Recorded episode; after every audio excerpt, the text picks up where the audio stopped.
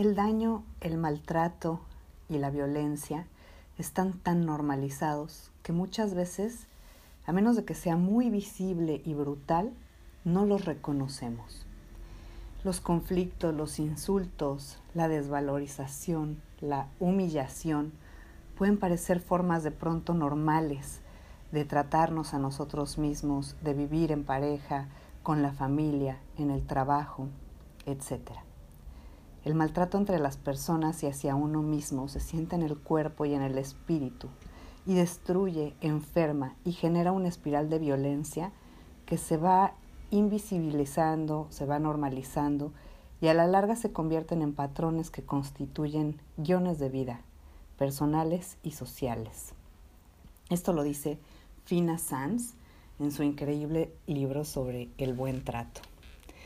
Hola, bienvenida, bienvenido a este nuevo episodio en donde hablaremos precisamente de los fundamentos del buen trato interno.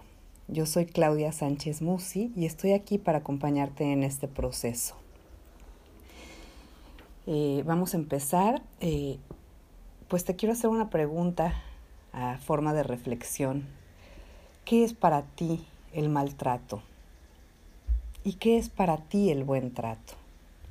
Te sugiero que tomes un cuaderno en donde vayas anotando todas las reflexiones que vamos haciendo y por las cuales te estoy acompañando. Yo creo que el maltrato, el maltrato en un sentido literal, significa insultar, golpear, causar daño, con intención o por descuido también. El tema es que el maltrato lo vamos introyectando en nuestra psique, en nuestra mente, en nuestro ser, a tal grado que se vuelve parte de nosotros y de nuestros pensamientos cotidianos. En cambio, el buen trato es una forma de expresión del respeto y del amor que merecemos y que podemos manifestar en nuestro interior y por lo tanto en nuestro entorno, como el deseo de vivir en paz, en armonía, en equilibrio, salud y bienestar, ¿no? En general, gozando la vida. El buen trato parte de la base del concepto del amor, entonces vamos a hablar sobre tres aspectos importantes de los cuales habla Fina Sanz, que son aprender a cuidarse, el desarrollo del autocuidado mutuo y la construcción de una familia afectiva. Aprender a cuidarnos. ¿Qué es cuidarnos? En una relación individual con nosotros mismos, internos. Yo creo que implica reconocer primero el derecho a estar bien, al bienestar, y para eso hay que aprender poco a poco a escucharse, a cuidar el cuerpo, a escuchar nuestro cuerpo, a observar nuestras sensaciones, emociones y nuestros pensamientos, para distinguir entonces las sensaciones de bienestar y de malestar, y también hacer un compromiso personal por estar bien. Eh, hablando del desarrollo del cuidado mutuo, yo creo que es muy importante que cuando aprendemos a cuidarnos, eh, nos damos cuenta de que entonces también tenemos disponible esa energía para cuidar de los otros. Todas las personas que se cuidan van incrementando la capacidad de cuidar a los demás, pues todos nos merecemos ese cariño, ese respeto y ese cuidado. Y el tercer punto muy importante es la construcción de una familia afectiva, ese núcleo de personas a las que amamos y por quienes nos sentimos amadas y con quienes vamos formando estos vínculos afectivos a lo largo de nuestra vida. Es bien importante esta familia afectiva pues irla alimentando y cuidando, ¿no? De pronto estamos pensando que, que estamos solos, que necesitamos hacer todo por nosotros mismos, como en esta extrema individualización, que nos olvidamos de pedir lo que necesitamos a los demás, de pedir ayuda, de, de saber que ahí está el universo con tantas personas que nos aman para acompañarnos, para guiarnos en nuestros procesos de vida y que, bueno, pues también requieren ser acompañadas, ¿no? Es pues una energía mutua de amor que se manifiesta comenzando por nosotros mismos y por este buen trato del cual les platico. Yo los invito, las invito a hacer una profunda reflexión aparte de estos dos puntos que vimos, ¿qué es para ti el maltrato? ¿Qué es para ti el buen trato? una profunda reflexión acerca de cómo nos tratamos cotidianamente, cuáles son mis pensamientos acerca de mí misma, de mí mismo, de mi vida, eh, qué pienso de mí, qué es lo que me digo cuando me miro al espejo, eh, confío de verdad en mis capacidades, confío en mi ser, qué tanto me valoro, me reconozco, me respeto, o si todo el tiempo estoy desde esta parte de la autoexigencia, tratándome con violencia, diciéndome palabras de pues de odio, de maltrato, ¿no? Entonces es un poco la invitación en este podcast eh, y bueno, vamos a ir cerrando con un manifiesto que te invito a hacer, el manifiesto del buen trato.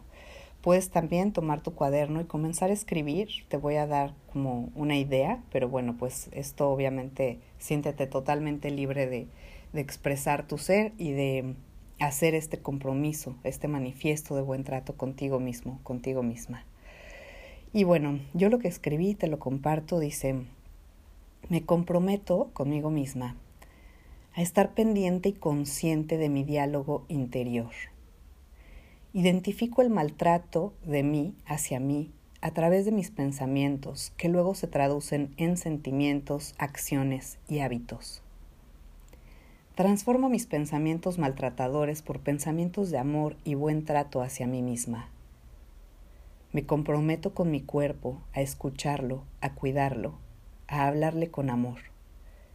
Y así como me cuido a mí misma, cuido a quienes amo. Soy creativa en la acción de demostrar mis afectos con detalles que le ayudan al otro a sentirse amado y cuidado. Me siento apoyada por mi familia afectiva Alimento los vínculos de mi vida con amor y con cuidado.